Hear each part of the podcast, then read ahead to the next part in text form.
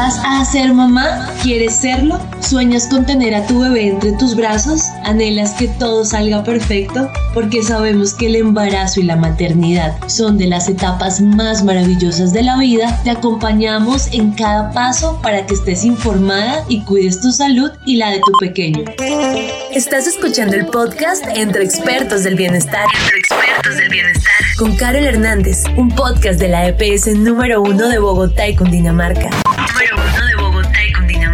26 años de experiencia al servicio de la salud.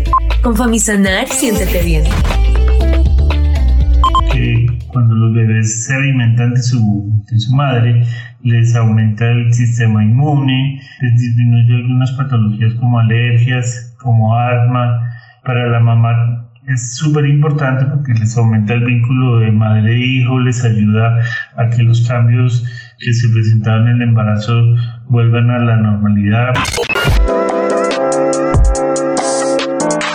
Bienvenidas a Entre Expertos del Bienestar. A Entre Expertos del Bienestar. Están escuchando a Carol Hernández. Carol Hernández y como siempre me encanta saludarlas. Hoy contamos con un invitado muy especial, el doctor Eduardo Naranjo. El doctor Eduardo Naranjo médico de la Universidad Javeriana con especialización en ginecología y obstetricia de la Universidad Austral de Valdivia, Chile, diplomado en endocrinología ginecológica de la Universidad de Alcalá y quien hace parte de nuestros planes de atención complementaria en embarazo de alto riesgo obstétrico.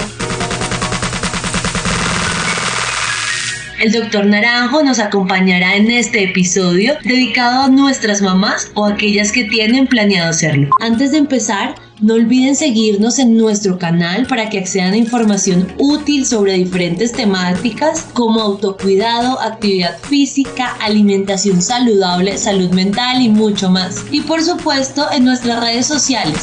Instagram como famisanar-eps como Famisanar-EPS, Facebook Famisanar-EPS, Famisanar-EPS y en YouTube.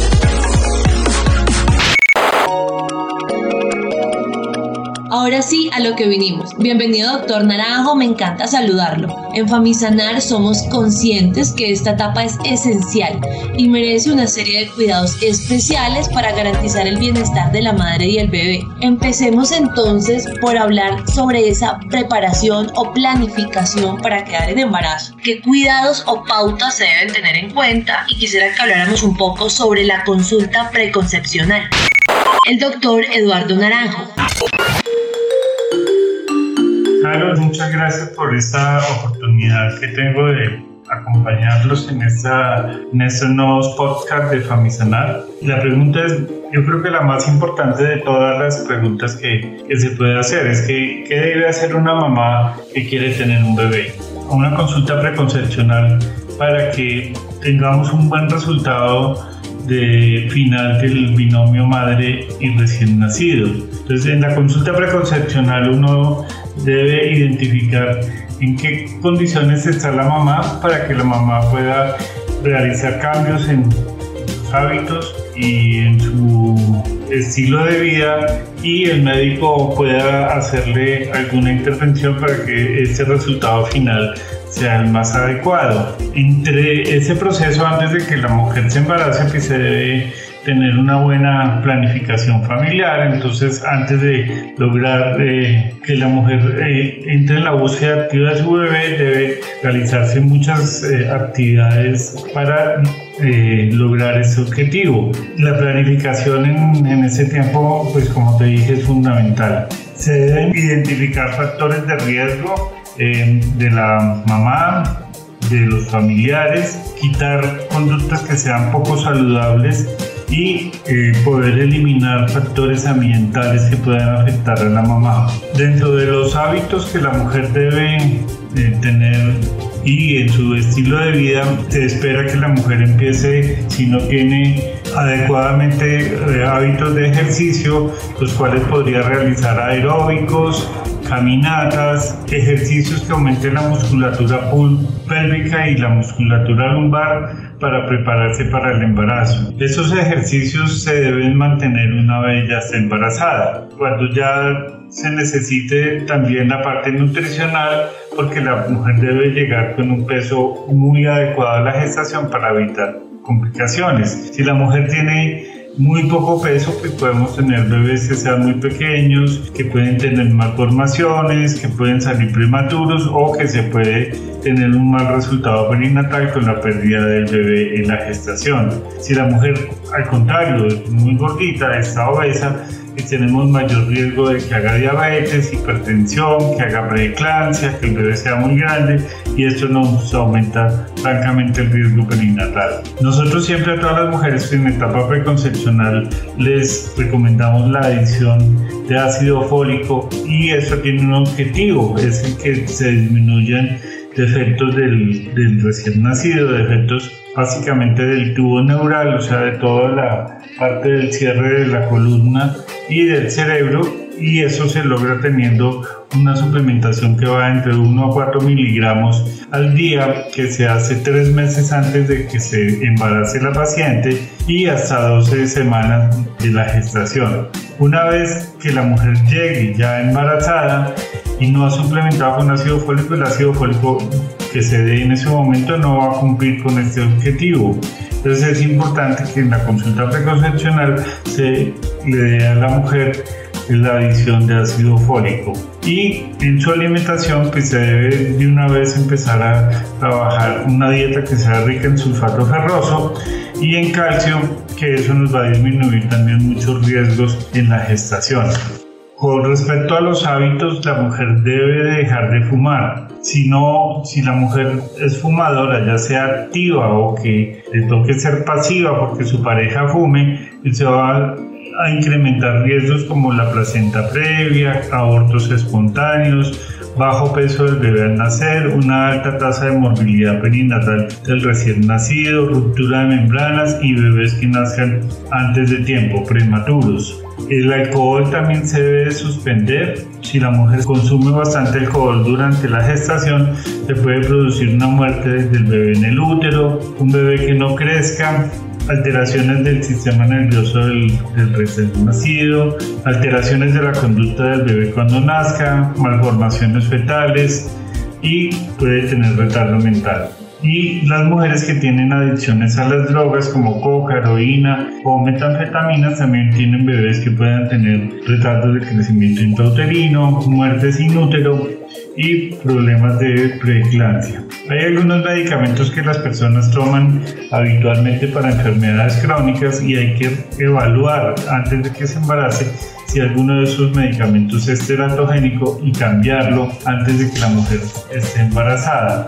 Desde el punto de vista de las actividades laborales que esta próxima mamá va a quedar embarazada, entonces hay que recomendarle que si trabaja con plaguicidas o con solventes o con materiales radioactivos debería solicitar un cambio en su trabajo para que no esté expuesta a estos elementos que pueden ser situaciones que pueden generar malformaciones fetales.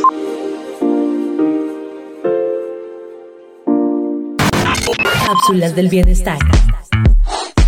Por causa del COVID-19, las mujeres en estado de embarazo presentan un alto riesgo de morbilidad y mortalidad materna. La vacunación, además de ser eficaz y segura, es esencial para proteger la vida de la madre y del bebé. Yo tengo una pregunta. Eh, digamos, esas mujeres, y me incluyo, que estén planificando el método hormonal, ¿cuánto tiempo antes deben suspenderlo si quisieran quedar en embarazo? Si la mujer quiere embarazarse, eh, ese proceso de, planificación del embarazo va entre 3 a 6 meses y la suspensión de la planificación debería ser 4 meses antes de iniciar la búsqueda de la gestación. Entonces lo que se recomienda es como que hagan un, cambio y planifiquen durante ese tiempo con condón hasta que ya se les lleve vía libre a, las a, la, a la mujer que quiere buscar gestación. Dentro de los antecedentes eh, es muy importante saber los antecedentes de la familia, si ha habido diabetes, hipertensión, preeclampsia en la mamá o en las hermanas, si ha habido bebés que hayan nacido con malformaciones, y ha habido alteraciones como ceguera o sordera o alguna enfermedad que sea de transmisión genética para darle una orientación a esta nueva o futura mamá de cuánto es el riesgo que pueda tener de que tu bebé pueda nacer con estas mismas alteraciones. Con respecto a sus antecedentes obstétricos es importante saber cuántas veces se ha embarazado, cuánto tiempo de, de embarazo han tenido, cuál ha sido la vía del parto, si nacieron por cesárea o por parto normal y cómo fue ese parto para la mamá, si tiene cirugías ginecológicas previas que contraindiquen un parto, si ha tenido abortos, cuántos abortos y la causa de los mismos abortos y si ha tenido muertes fetales o neonatales o un mal resultado obstétrico para poder eh, proyectar cómo sería su nueva gestación.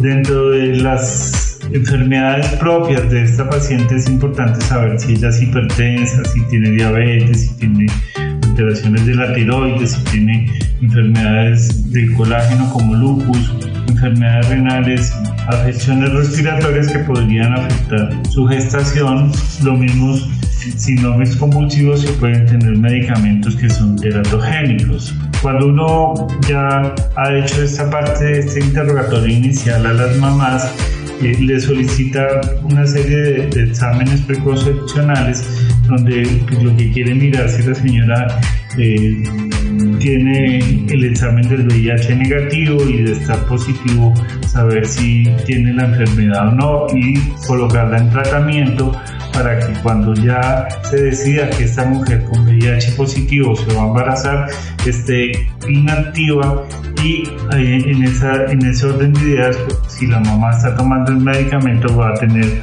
un riesgo muy bajo de transmitir la enfermedad. Con respecto también a la hepatitis B, es importante saber si la señora tiene la vacunación de la hepatitis B, si no la tiene, pues es importante que se vacunara porque la posibilidad de que le haga una transmisión de una hepatitis al bebé es muy alta si tuviera la enfermedad. Y lo mismo con respecto a la rubeola. Si la mujer no tiene anticuerpos, es importante que ella tuviera la vacunación previa a la gestación para evitar así malformaciones graves durante la gestación. Es importante también mandarla a odontología, mandarla a nutrición, y como te decía tenerle el esquema de vacunación ideal que tenga rubeola, hepatitis B y ahorita pues con nuevo que tenemos que tenga el COVID previo a la, a la gestación y si no lo tiene en el momento de la etapa preconcepcional y llega embarazada pues eh, insistirle mucho que se coloque la vacuna del COVID a partir de la semana 12 de gestación.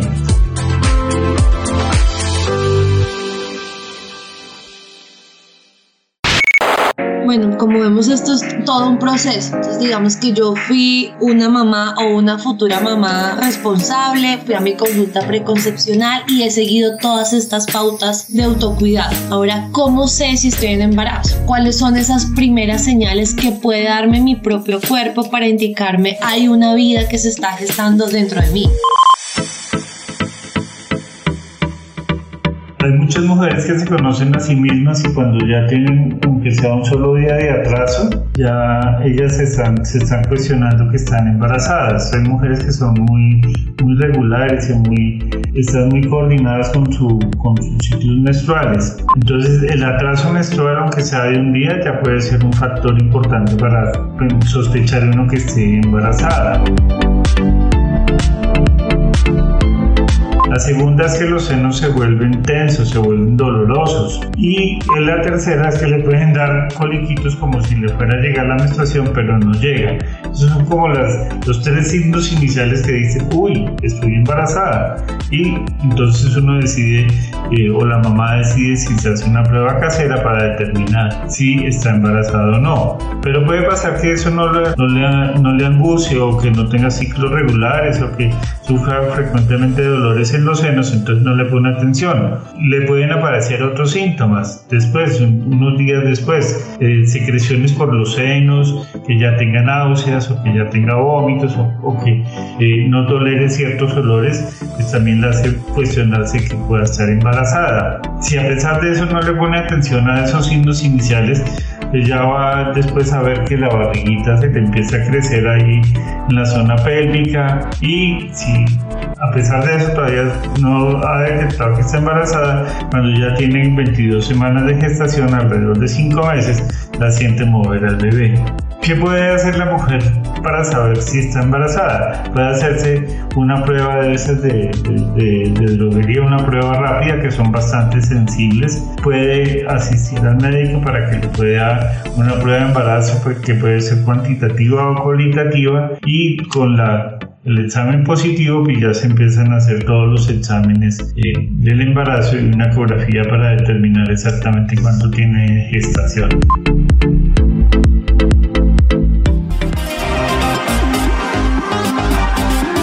Sigamos con nuestra mujer hipotética que ya fue a la consulta preconcepcional, que siguió los cuidados y ahora tiene confirmación de que está en embarazo. ¿Cuáles son esos cuidados que debe seguir? ¿Y esos cuidados dependen de la semana de gestación en la que esté o son los mismos desde el principio hasta el final? La mujer embarazada ya debe en su control prenatal. Hay algunos cuidados que son propios de la gestacional, pero los, las indicaciones iniciales son para, todo para toda la gestación. Lo primero son el cuidado nutricional. Eh, la mujer debe de catalogarse cuánto peso tiene y en base a si está en peso óptimo o si está en bajo peso o si está en sobrepeso o si está en obesidad se determina cuánto es el peso que debe ganar esta mujer durante su gestación y se le hace un cronograma para eso. Debe, como te decía al principio, eh, hacer ejercicio si ya lo tenía, pues mantenerlo. Básicamente el ejercicio es caminar, puede nadar, puede hacer yoga, puede hacer pilates, puede hacer bicicleta estática, pero es importante que siempre haga un ejercicio.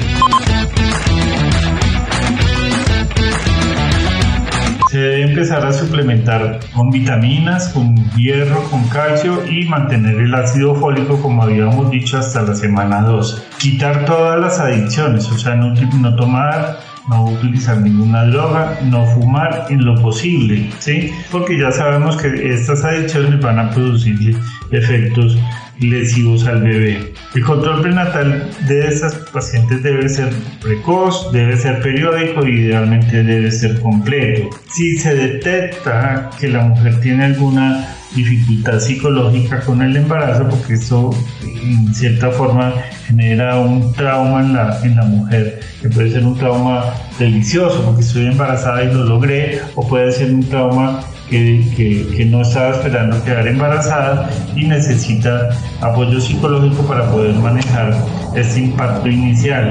Y algunas mujeres pues tienen eh, dificultades desde el índole de su trabajo, de su relación de pareja o de su entorno y trabajo social puede darnos una muy buena ayuda en este, en este punto. Se debe mantener una muy buena sexualidad, una sexualidad que sea responsable por parte de las parejas. Se recomienda que la actividad sexual no se interrumpa si no hay ninguna contraindicación. Se debe mantener más o menos hasta la semana 28 y de la semana 28 hasta la 36 se recomienda no tenerlas para evitar la prematuridad y se reinician nuevamente en la semana 36 hasta la semana 40 que ya tenga su bebé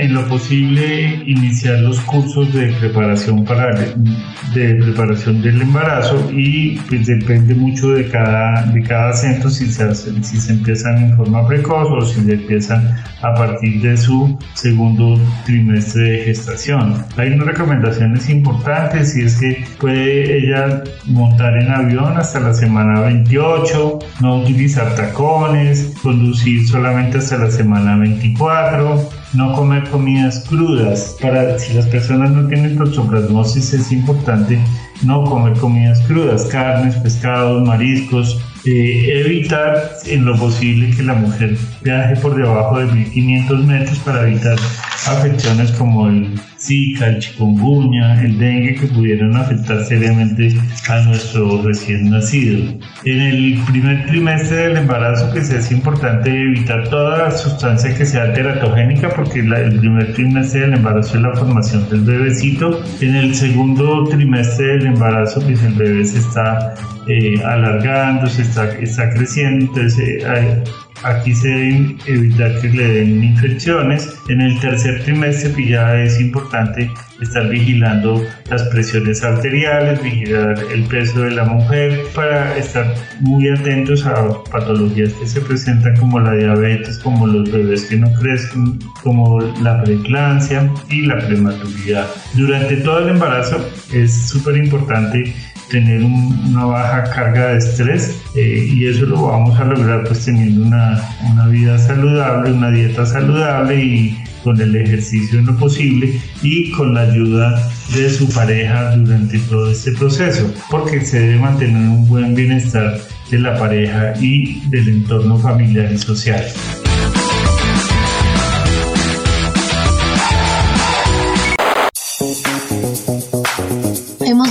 También una pregunta frecuente entre nuestras afiliadas y es sobre los tintes. ¿Una mujer en embarazo se puede o no se puede tinturar el cabello, doctor?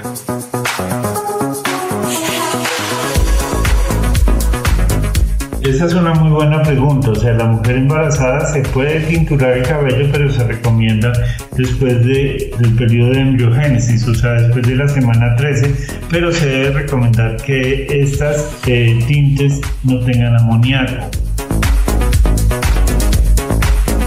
Y ahí hay otra serie de, no sé si llamarlo mitos, por ejemplo, que una mujer embarazada no le puede limpiar la arenera a los gatos si es que tienen la casa. No puede comer sushi. Y bueno, ahí hablábamos de lo del pescado crudo. ¿Eso es verdad o no tanto?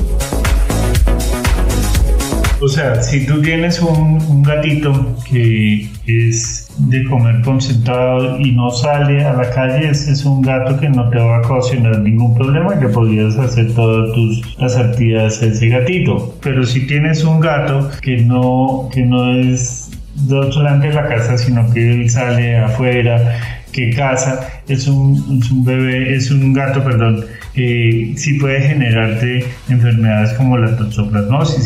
Si, le toca manipular la materia fecal del gato, debe ser con guantes.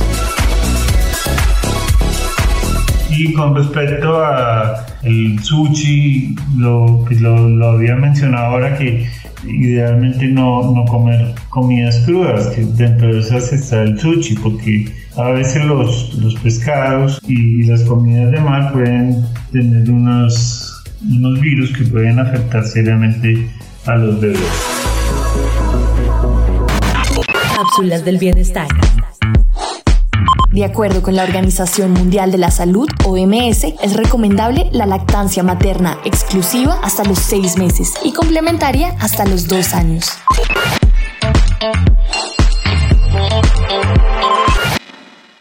Ahora quisiera que habláramos un poco sobre todos estos cambios que suceden en el cuerpo de la mujer cuando está en embarazo. Un poco desde su experticia que nos explique qué son todas estas transformaciones a nivel físico y psicológico.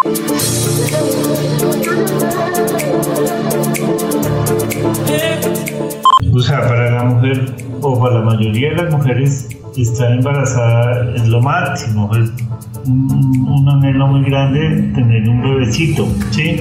Y para la, para la pareja ya consolidar la familia, pues es súper importante. Entonces, eh, inicialmente pueden, podemos encontrar mujeres muy felices, pero hay otras mujeres que podrían estar tristes por el solo hecho de que se quedaron embarazadas. Hay una sustancia que produce el embarazo, que es la gonadotropina coriónica, que esa es la que es responsable de que a la mujer le den náuseas, le den vómitos, le den nostalgia y actúa sobre el centro del estado de ánimo de la, de la mujer y pueden generarle que en ocasiones le dé depresión. También hay otra sustancia que produce inicialmente y el organismo que es el cuerpo lúteo que produce progesterona. Esta progesterona también le va a ocasionar a la mujer que, viva como inflamada, como que los intestinos le, andan más despacio, está con estreñimiento, está con, con eructos, o sea, está un poquito indispuesta por, por, esta situación de estas dos hormonas que son la gonadotropina y el cuerpo lúteo. Cuando ya entra a funcionar la placenta, porque esta viene a entrar a funcionar más o menos a partir de la semana 11 o 12 y ya deja de, el cuerpo lúteo de mantener el embarazo. Entonces esta placenta va a hacer que, se disminuyan las náuseas, que se disminuyan los vómitos y vamos a, a ver que ya empieza a notarse el embarazo, la barriguita va creciendo y va ocasionándole en algunas mujeres eh, dificultades en su espalda por el peso que tiene el, útero sobre, sobre el cuerpo y el, estrés que le produce a la espalda le puede producir mayores problemas. Y hacia el final del embarazo pues vamos a ver que, que la mujer ya va, a empezar a sentir a su bebé, va a empezar a tener contracciones que son ocasionales hasta que ya se vuelvan más seguidas y pueda tener un, momento de que se le inicie su, su trabajo de parto. Dentro de los otros cambios que, que ellas sienten son los, los senos, se les aumentan casi dos, dos tallas. Hay cambios de coloración tanto en los senos como en las axilas, del ombligo hacia el pubis se forma una linecita, los genitales se vuelven más oscuros, o sea, se van a dar unos cambios que le van a, a generar en el embarazo y que la mayoría de esos cambios van a desaparecer una vez ya la mujer tenga su bebé.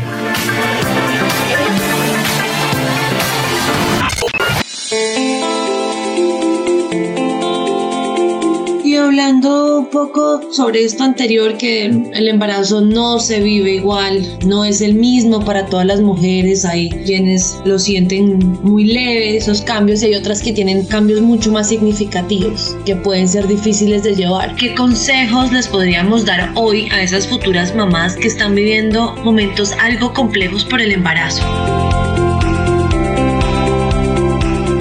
Pues hay que entender que, la, que, el, que, el, embarazo no es fácil y no siempre se da, por más de que uno haya hecho toda la preparación y haya asistido a las consultas preconcepcionales y haya un, deseo externo eh, de querer ser mamá, la parte interna de pronto a veces no está en su mejor momento y la mujer siente en ocasiones un rechazo por esta gestación y puede ocasionarle mayores dificultades que están eh, en aumento de que tenga una cosa que se llama hiperemesis gravídica, que es que tenga más vómitos de lo, de lo habitual, o que la mujer se, se, nos deprima con facilidad, tenga llanto con facilidad. Entonces aquí es fundamental el tener el apoyo de su pareja. Antes de embarazarse tiene que, no solamente la que se va a embarazar es la mamá, sino que se va a embarazar los dos miembros de la pareja. Los dos tienen que estar coordinados en esto. Si con eso la, la mujer no, no, no logra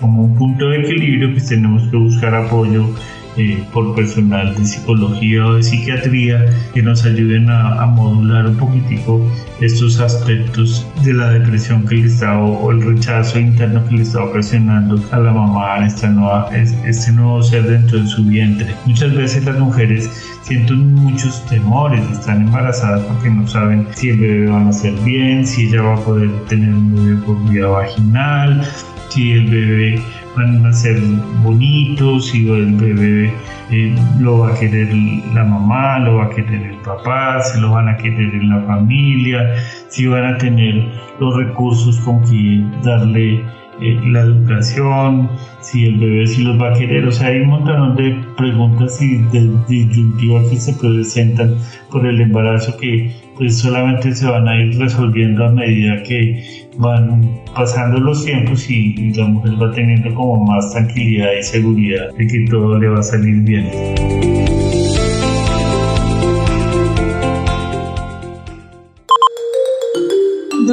Ya un poco para ir cerrando, y un tema que no hemos tocado y es muy importante, es cuáles son esos signos de alarma que las mujeres deben tener en cuenta y frente a los que deben estar súper alertas durante el embarazo.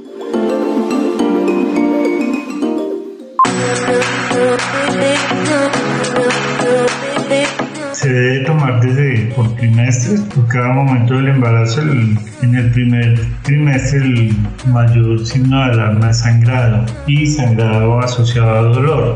Esa es una cosa que le haría eh, consultar en forma inmediata porque podríamos estar frente a una amenaza de aborto y si se consulta en forma rápida y precoz se pueden dar medicamentos para lograr que ese embarazo no se nos vaya a perder. También en el primer trimestre habíamos hablado ahora de la hiperemesis gravídica, es importante consultar si tiene más de tres vómitos en el día para que se les den medicamentos para evitar eso y si ya son a pesar de los medicamentos eh, persiste con estos vómitos pues eh, mirar un poquito en la parte psicológica de la paciente para saber si hay un rechazo interno de su gestación que necesite apoyo desde el punto de vista psicológico o psiquiátrico. Si la mujer tiene cinco, pues o sea que se desmaye en el primer trimestre del embarazo, es importante para mirar que no tenga ningún problema cardiovascular que nos vaya a complicar el embarazo. Y también en el primer trimestre se pueden producir con facilidad trombos, entonces si hay dolores en las piernas debe consultar para tratar ese punto.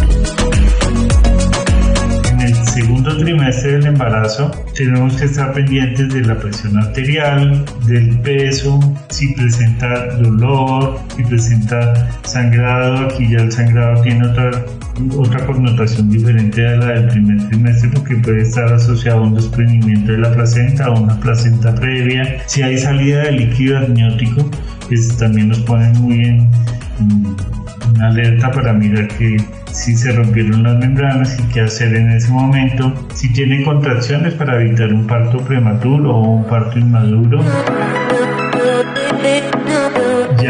Tercer trimestre, las amenazas de parto prematuro, o sea, contracciones que tenga la mujer seguidas, también deben ser muy tenidas en cuenta, esto asociado no a dolor. El, un aumento franco de peso nos puede estar diciendo que la señora puede estar presentando una preeclampsia y esta se puede asociar a, que vea cositas brillantes por los ojos o que le tenga zumbidos en los oídos o que tenga un dolor en la boca del estómago muy fuerte o que tenga dolor de cabeza, cefalea y en ocasiones eh, cuando ya está más complicada puede presentar convulsiones. Entonces eso se nos asocia con una preeclampsia y hay que estar muy, muy pendientes para tomar las acciones respectivas en ese caso. La salida de líquido, que normalmente la salida de líquido no es que se moje un poquito el, interior o el protector, sino que debe salir agüita que llegue por lo menos hasta la rodilla, eh, nos hace pensar de que se rompieron las membranas. Y el sangrado también es importante por lo mismo que les explicaba en el segundo trimestre porque puede estar asociado a una placenta previa o puede estar asociado a que se desprendió la placenta y son cosas que nos pueden tomar, tener que tomar acciones rápidas por compromiso del estado de la mamá o del estado del bebé. Cápsulas del bienestar. Los controles prenatales son esenciales para identificar riesgos durante el embarazo y proporcionar pautas de cuidado para evitar complicaciones.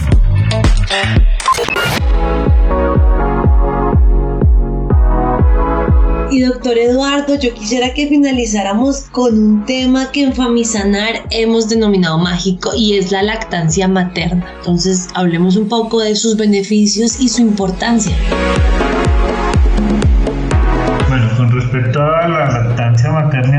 pues es el alimento ideal, está siempre ahí, siempre está calientito, siempre está disponible, no le toca a la mamá levantarse a calentar tetero ni nada, porque está ahí siempre presente para la, para el bebé. Es el alimento que tiene las proteínas, los minerales, las vitaminas, los carbohidratos que el bebé necesita y eso le sirve para mejorar o que tenga una fácil digestión al bebé, que no tenga cólicos, que no, tenga, que no estreñimiento el bebé con la alimentación materna a diferencia de las alimentaciones de, de leche de tarro que eso sí van a producirle cólicos y estreñimiento a los bebés.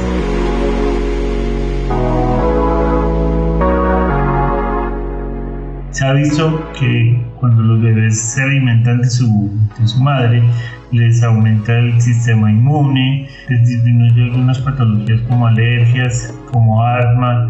Para la mamá es súper importante porque les aumenta el vínculo de madre-hijo, e les ayuda a que los cambios que se presentaron en el embarazo vuelvan a la normalidad, baja más rápido de peso, la mujer va a estar sin menstruación mientras tenga una lactancia exclusiva que le ayuda a no embarazarse con facilidad, le acelera mucho la recuperación como te había dicho, disminuye la depresión postparto, disminuye la presión arterial, disminuye el riesgo de diabetes, disminuye la, la probabilidad que hagan cáncer de ovario, que hagan cáncer de seno, le mejora la mineralización ósea, o sea, disminuye la probabilidad de, de osteoporosis y desde el punto de vista social, pues leche materna es de bajo costo, eh, no se contamina el planeta y siempre está ahí disponible para el bebé.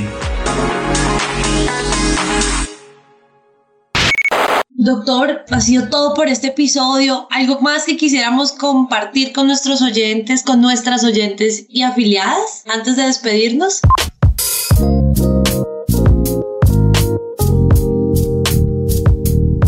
Que no le tengan miedo a embarazarse, que eso es un periodo de vida que es espectacular y que se debe vivir siempre con alegría y lo más importante en pareja.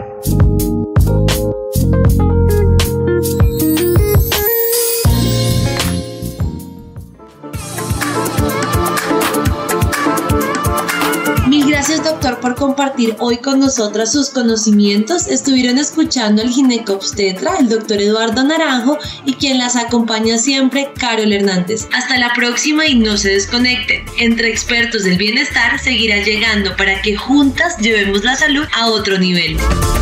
Con Famisanar, siéntete bien.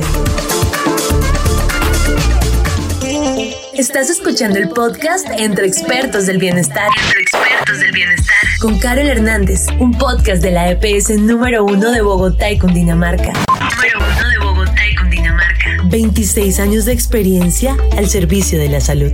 Con Famisanar, siéntete bien.